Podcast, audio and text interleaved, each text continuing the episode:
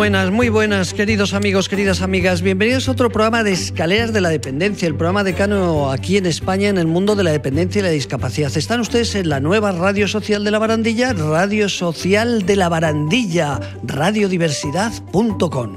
Pues es un placer, es un placer hacer nuevos programas de Escaleras de la Dependencia y sobre todo cuando hablas de entidades sociales que trabajan por la salud mental, que llevan muchos años trabajando por la salud mental y que realizan grandes actividades Hoy nos vamos a Segovia, nada, aquí al lado de Madrid, a pocos kilómetros, y vamos a hablar con la asociación Amanecer.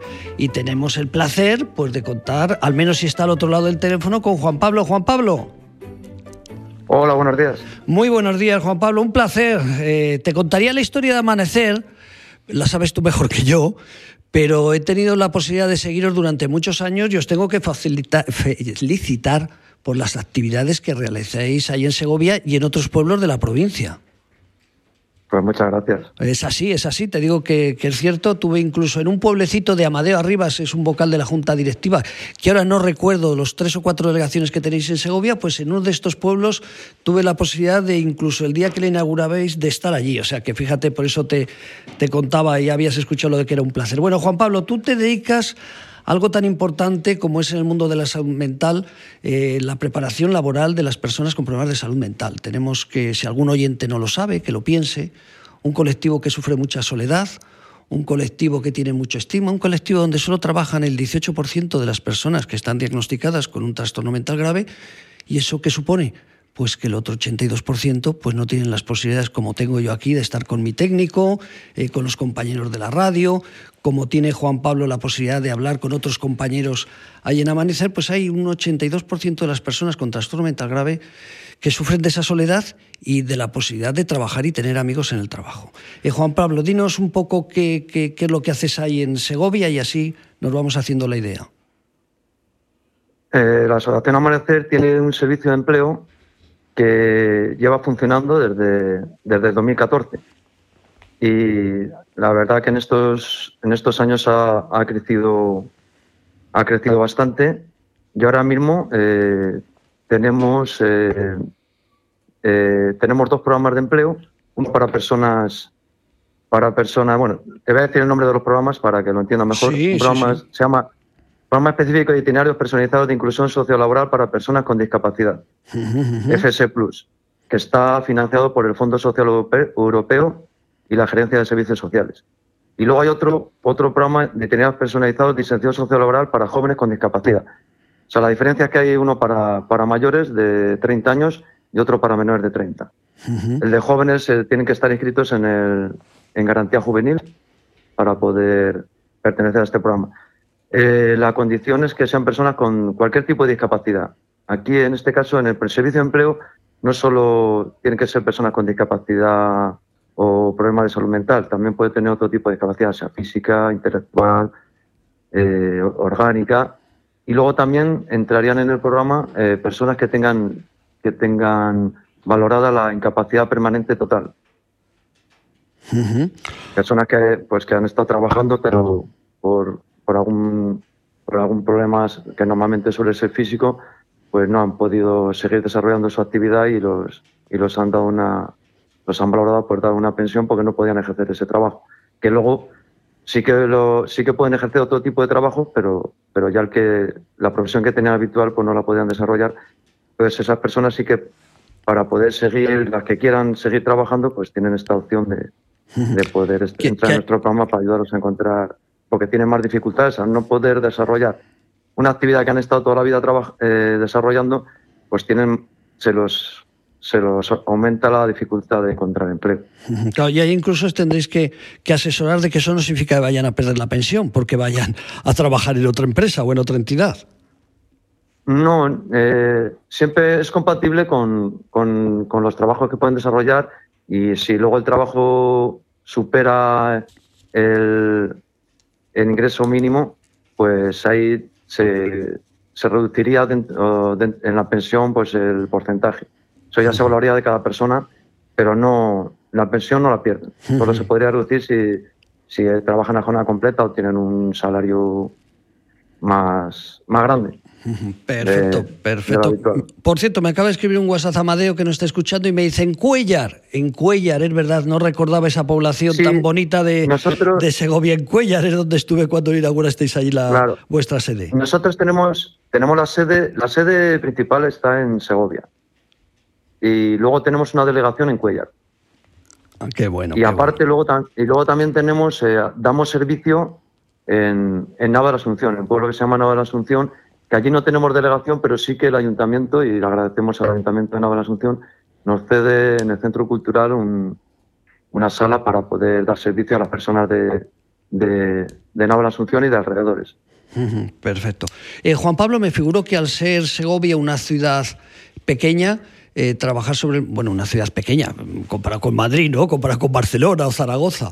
Eh, eso tiene una, una, gran ventaja que conocéis a todo el mundo, eh, pero otra desventaja que desde el principio tuvisteis que luchar mucho contra el estigma de la salud mental, ¿no? Porque la gente que padece algún trastorno en ocasiones, mayoritariamente incluso la familia, ¿no? Pues, pues no le hace mucha gracia contarlo y habéis tenido que luchar, me imagino, contra ese estigma que sufren estas personas. Sí, eh, hombre, lo importante es que, que sobre todo las familias sí que ya eh, cuando tienen alguna persona con, con, algún problema de salud mental, ya sí que sí que van o visitan a, asociaciones y centros donde se, se los puede se puede ayudar y, y, y hacer todo lo posible por integrarlo en la sociedad y, y que consigan tener una autonomía. Eh, antiguamente, pues anteriormente, pues no, las familias pues tenían ese miedo y, a lo mejor no salían, no preferían que no salían de casa a, integrarlos en la sociedad. Gracias a Dios eso pues ha cambiado. Sí que es verdad, nosotros en, el servicio de empleo, que en lo que yo llevo, eh, las empresas, eh, sobre todo empresas pequeñas aquí en Segovia, sí que el estima sigue, sigue estando y cuesta, cuesta pues el, que nos, nos podamos concertar alguna cita con, con las empresas y eh, con, lo que el programa que tenemos de empleo, la bolsa de empleo que tenemos de personas con discapacidad, para poder hacer relaciones y cooperar para que cuando necesiten algún perfil, pues que encaje de nuestra bolsa, pues podamos eh, enviar los, currículum y, den esa oportunidad a usuarios de nuestro, de nuestro programa de empleo. Sí que vemos dificultad, sobre todo en empresas pequeñas. La, estima sí que está ahí. Oye, uno de los proyectos formativos, nos tienes que hablar de varias cosas, pero que me llamó la atención es eh, Soy Competente Digital. Cuéntanos de, qué va este proyecto. Este, eh, en el servicio de empleo, aparte de los dos programas que, que le he comentado, que son los, son dos programas principales que los, los hacemos todo el año. Luego también desarrollamos proyectos que van saliendo, salen convocatorias durante el año, proyectos que están financiados por, puede ser por la Fundación ONCE, por Fundación Mafre, la Caixa. Y en este caso, eh, este es un proyecto que es financiado por la Confederación de Salud Mental España. Nosotros pertenecemos a la Federación de Salud Mental de Castilla y León, que luego a su vez pertenece a la Confederación de Salud Mental España. Y este es un proyecto que el año pasado también salió la convocatoria, le, le solicitamos y nos lo concedieron. Y el año pasado lo desarrollamos en, la delegación de Cuella. Quisimos desarrollarlo en la zona rural y este año lo estamos desarrollando aquí en, Segovia, en, el centro, en un centro de formación que tenemos aquí en, Segovia. Es un proyecto es un proyecto formativo de mejora y desarrollo de las habilidades digitales para la mejora de la empleabilidad. Y lo que se trata puede ser de, formar a los usuarios en, habilidades digitales porque ahora está, está muy demandado por las empresas y todo se necesita en general para casi todos los puestos pues se necesita tener por lo menos un conocimiento básico de competencias digitales. ¿Y qué, es, lo, que les eh, enseñáis ahí? Un poco por tener una referencia, si alguien nos escucha, eh, que quiere hacer estos tipos de proyectos. Aquí se trabaja sobre todo pues conocer la, pues todas, las, todas las herramientas digitales para poder para luego poder desarrollar una actividad una actividad laboral eh, suele costar la, de varios módulos uno el primer módulo se trabaja la, aprender a buscar información, a recopilar información, saber cribar la información y, y luego con esa información, pues luego siempre la información que se necesite para la empresa. Pero sobre todo saber buscar esa información, porque en Internet estamos, estamos invadidos de, excesiva información que no toda es útil, ya que eh, los enseñamos a, saber qué información es más verídica y, cuál más, importante y real. Luego también un segundo módulo sería de, de aprender a manejar herramientas de comunicación. Herramientas de comunicación como es el correo electrónico, como es el, herramientas de mensajería instantánea, de videoconferencia y también las redes sociales. O sea, que, sale, salen un maestro un... de Facebook, de Twitter, de todas estas cosas, eh, son conocedores. es un, es una, esta formación es un inicio. Luego se, se, se enseña lo básico, porque es, es, un proyecto que tiene una, una duración de, de cincu, son 56 horas. Tienen, son 14 días y se enseña, es una iniciación. Se enseña lo básico y luego a partir de ahí, pues sí que se, se dan herramientas y, y, y document, documentación para que luego el que quiera continuarlo, seguir, seguir formándose y avanzar en ello, porque sea porque su perfil está más orientado a, o su, su perfil más que va a necesitar esta herramienta más que en otros perfiles, pues sí que le damos para que continúe, herramientas para que continúe. Pero es una formación básica. Luego tenemos un tercer módulo de, de creación de contenidos digitales, donde se aprenden a herramientas como, como el Canva de edición de contenidos, Photoshop, herramientas para manejar imágenes, vídeos y cómo editar, cómo guardar, etcétera. Y luego también un módulo de seguridad, de seguridad en la red. Importantísimo que sepan los peligros que hay en la red y el mantenimiento de, lo, de los dispositivos digitales. Y luego el último sería la resolución de problemas, de cuando tienes algún problema con los dispositivos o, o el ordenador, pues también saber cómo, cómo abordarlos. Y sobre todo hacer un buen currículum, ¿no? Que eso parece una tontería, pero si tienes que mandar eh, a distintas claro. empresas es fundamental el, el, saberlo hacerlo bien. Una vez que ya conocemos esta, estos, aprendemos estos módulos, pues luego esto lo, lo llevamos a la práctica y, y, hay una parte práctica en, el, en la formación que es pues el, el crear crear un, un, buen currículum de siempre adaptado a su, al perfil al perfil profesional de cada usuario. Luego también el, prepararse para la, la entrevista laboral, eh, saber buscar buscar ofertas de empleo, conocer los portales de empleo que tenemos disponibles y claro, todo eso luego se, se hace en la práctica. Perfecto, pues eh, querido amigo, que ha sido un placer eh, eh, hablar contigo, sobre todo dar visibilidad, como digo, al mundo de, las entidades que trabajan con la salud mental. Vamos a ver si pillamos otra compañera tuya, Alicia, y nos habla también de las familias, ¿no? Lo importante que también es la, las actividades sociales y sobre todo las actividades de familias en el mundo de la salud mental. Nos vamos a ir, mientras que hacemos esa llamada, no sé si conoces la chirigota de Cádiz, donde hablaban sobre el suicidio, que, que se titula Donde fuimos felices dices, pues te voy a despedir, Juan Pablo, mientras que localizo a Alicia con esta chirigota que seguro que te encanta. Eh, amigo, un abrazo muy fuerte. Bueno, pues otro y muchísimas gracias por, por recibirnos y por dar esta oportunidad de, de difundir el trabajo que se hace en la Asociación Amanecer. Las gracias te las doy yo porque os digo que os sigo y sé del, del, buen hacer que hacéis y lo que quiero es que muchos oyentes pues que os conozcan. Nos vamos con esta chirigota y volvemos nada, tan pronto termine que localizamos a Alicia. Un abrazo muy fuerte.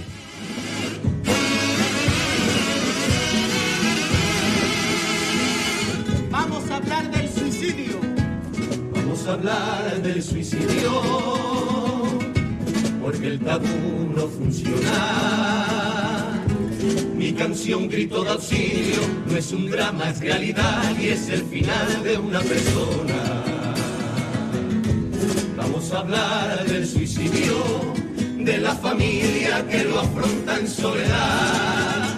Reposo en la piel tras el ruido mental plomo y mutismo en nuestra sociedad, haciendo un juicio de valor a quien su alma ya se cansó de naufragar y de sufrir por la desesperanza que nubló su confianza y no tuvo la ocasión de prevenir. Vamos a hablar muy alto y claro del suicidio, aunque duela el ejercicio y estremezca la palabra. Por una alerta en la señal que nos avisa, atención en cada pista cuando el túnel se atraganta. Por un café, con ese amigo al que no ves porque anda aislado, porque no hay profesionales en los hospitales y un privado no pueden pagarlo.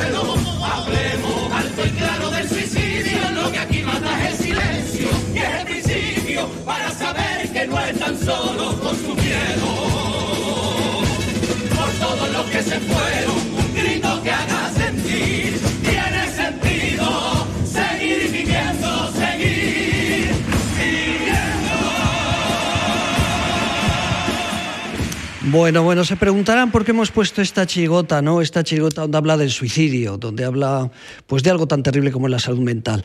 Eh, porque ahora voy a tener, pues si he tenido el placer de, hablar con Juan Pablo anteriormente, pues ahora voy a hablar con, con Alicia, como hemos comentado, una psicóloga. Y sí que quiero decirles, queridos amigos, hoy, hoy se van a suicidar 12 personas en España.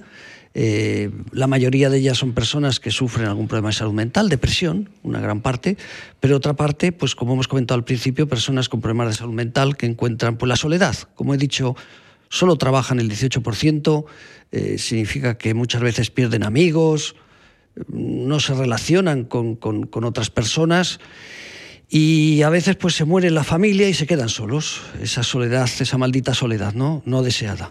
Y sobre todo en este colectivo. Alicia, muy buenas. Buenos días, José Manuel. Un placer, un placer estar contigo. Igualmente, muchas gracias. Bueno, ya hemos tenido una idea de lo que es la Asociación Amanecer ahí en Segovia y contigo quería Sí. hablar de algo tan importante como acabo de decir, que es la soledad. Luego hablaremos de otras cosas de vuestra asociación, de, sé que estáis con un proyecto de quincena de las familias, una serie de cosas, pero a mí me gustaría hablar Sí. contigo un poco de esto que acabas de oír. eh, que es la soledad eh, en general, pero sobre todo en, en nuestro colectivo, ¿no? Las personas que tenemos un familiar con trastorno mental grave o los profesionales como tú que estáis todos los días hablando. Cuéntanos, ¿qué es la soledad en este colectivo de la salud mental?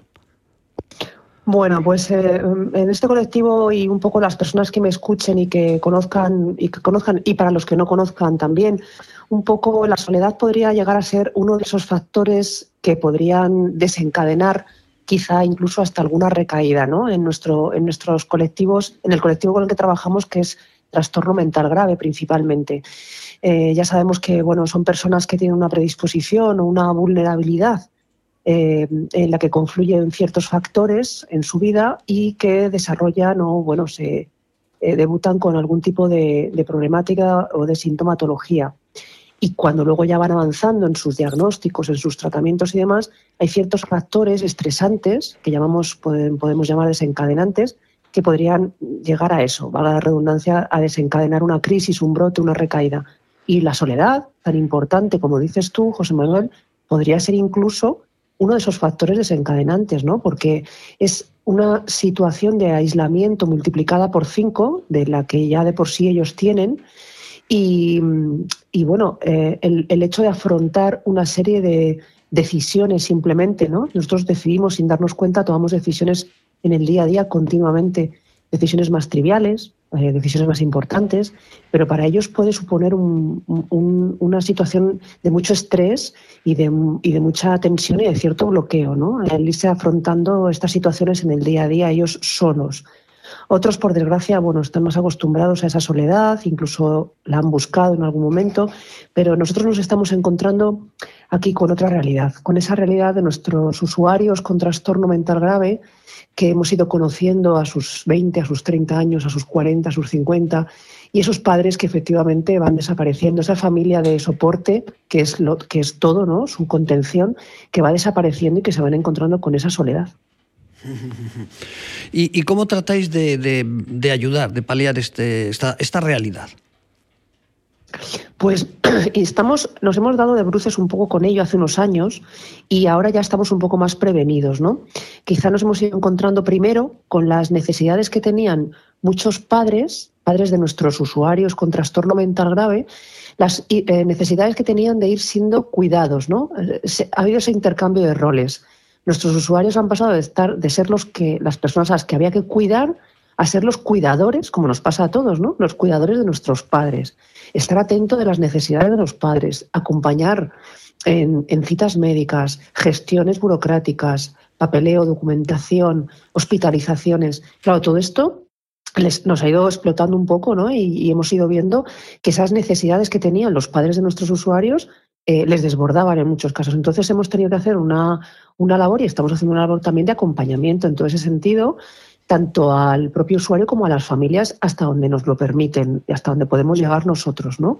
Pero sí, ya nos vamos un poco anteponiendo, ahora ya vamos viendo, vamos viendo que eso ya va llegando y ya nos podemos anteponer un poco a eso, ¿no? adelantar un poquito y, vamos articulando todos los apoyos necesarios con las familias de referencia de nuestros usuarios para ir preparando quizá esa etapa de otra manera, ¿no? que no nos llegue de golpe, pues si vamos viendo que la madre de un usuario va a necesitar ciertos apoyos en casa y tira mucho de su, de su hijo, que es el familiar enfermo, pues claro, vamos articulando con ellos la necesidad de que vayan ellos gestionando en casa una ayuda a domicilio, poniendo algún tipo de apoyos a medida de cada uno, ¿no? Entonces vamos anticipándonos un poquito a eso y preparando, por supuesto, también emocionalmente a, nuestros usuarios, porque ellos también sienten la necesidad de tener que, obviamente, ayudar a sus padres, a sus madres, a sus tíos mayores y se sienten con esa responsabilidad. Entonces, le vamos preparando y acompañando en ese proceso.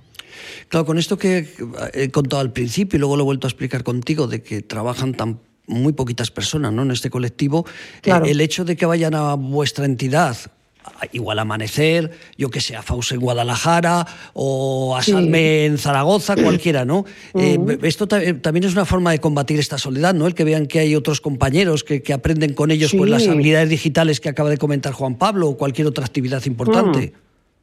Claro, tanto desde el propio recurso del centro de día, que nosotros en concreto en Segovia lo tenemos así organizado, ¿no? Somos un centro de día que ofrecemos diferentes actividades en horario de mañana y tarde y que les preparamos. Efectivamente, la principal, el principal objetivo en todas y cada una de ellos es lograr la autonomía personal el que ellos sean lo más autónomos posibles. Pero aún así, en muchos casos, todos sabemos que el trastorno mental grave eh, pues no deja llegar a lograr esa autonomía 100% que a todos nos gustaría.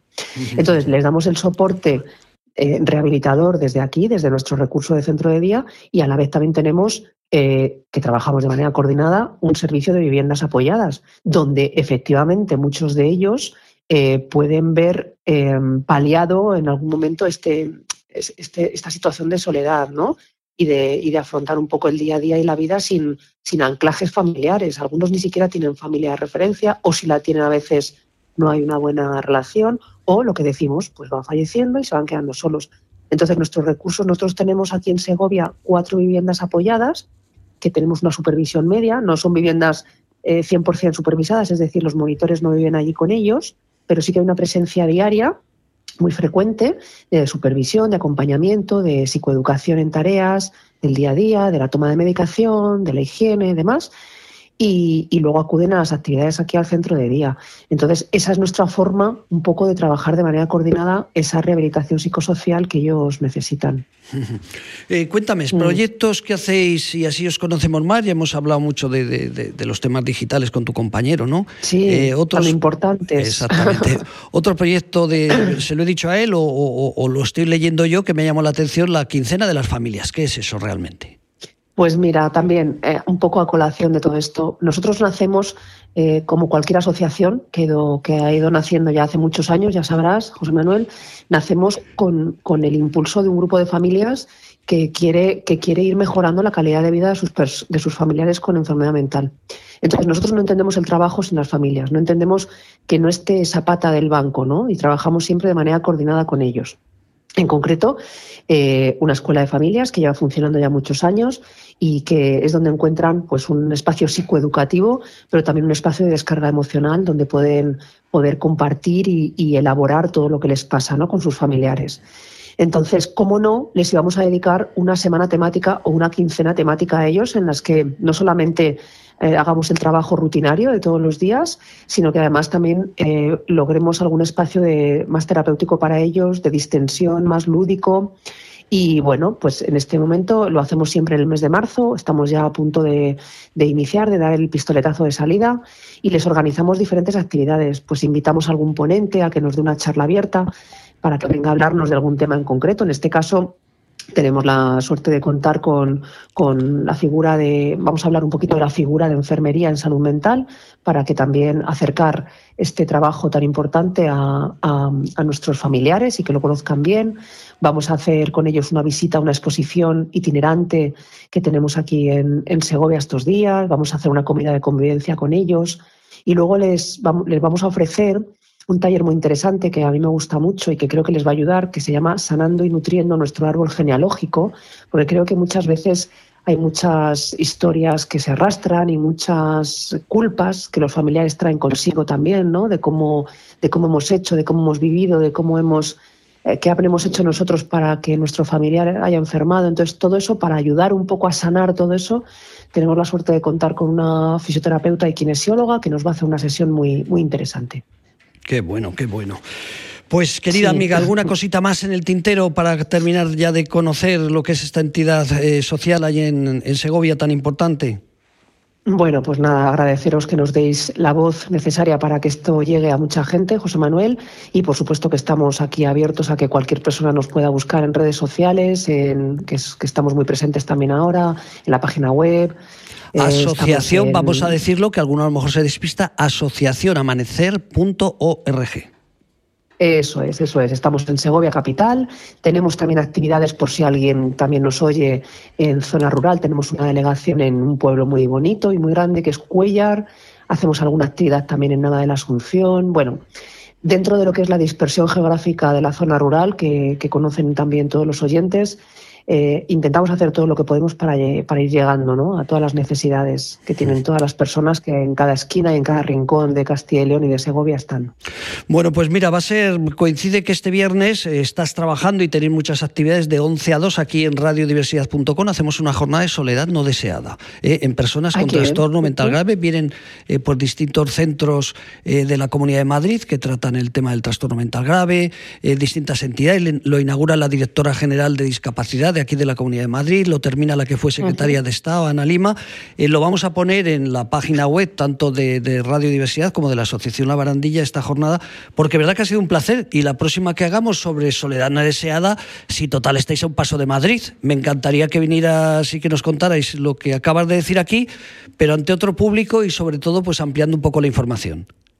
Fenomenal, José Manuel. Pues quedamos en contacto y, nada, todo sea por esta lucha en la que pues, todos estamos en pues, un barco. Pues será un verdadero placer. Vamos a poner una cuña publicitaria y antes voy a hablar de las tres entidades, Alicia, que apoyan este proyecto social, que uno de ellos es Hospital de Día Lacman, un hospital dedicado a la psicorehabilitación de personas con trastorno mental grave. Como ves, somos primos hermanos, ¿no? Eh, también colaboramos y, apoya SISPA, que es una entidad social dedicada a las personas mayores, a las personas emigrantes, y como no, Corazón y Manos eh, que se dedica sobre todo a las mujeres que sufren violencia de género y a las personas en riesgo de exclusión social. Alicia, un abrazo muy fuerte y nos vamos con nuestra cuña publicitaria. Nos ponemos otro día en contacto, Alicia. Un abrazo a todos tus compañeros. Un abrazo. Adiós. Bridor. Somos una empresa familiar con más de 25 años de experiencia, expertos en venta, distribución y comercialización de puertas, tarimas, armarios, así como la fabricación e instalación de nuestros trabajos a medida para viviendas. Disponemos de un gran stock de casonetos y puertas acorazadas, con sedes en Madrid y Alicante. Encuéntranos en Madrid en calle Ávila 9 y calle Bañeza 10. Ofrecemos asesoramiento personalizado sin compromiso. Contáctanos en Instagram, arroba bridor, en bridor.com o en el 910 568 946. Haz realidad tus sueños con Bridor. Oye, me encanta esta publicidad de Bridor, queridos oyentes, porque me doy cuenta que entre nuestro técnico Tony y nuestro vicepresidente Carlos, vaya cuñas que hacemos publicitarias. Nos vamos, muchísimas gracias. Un placer que hayan estado ustedes aquí con nosotros y sobre todo que hayan aprendido de entidades como la Asociación Amanecer en Segovia. Adiós.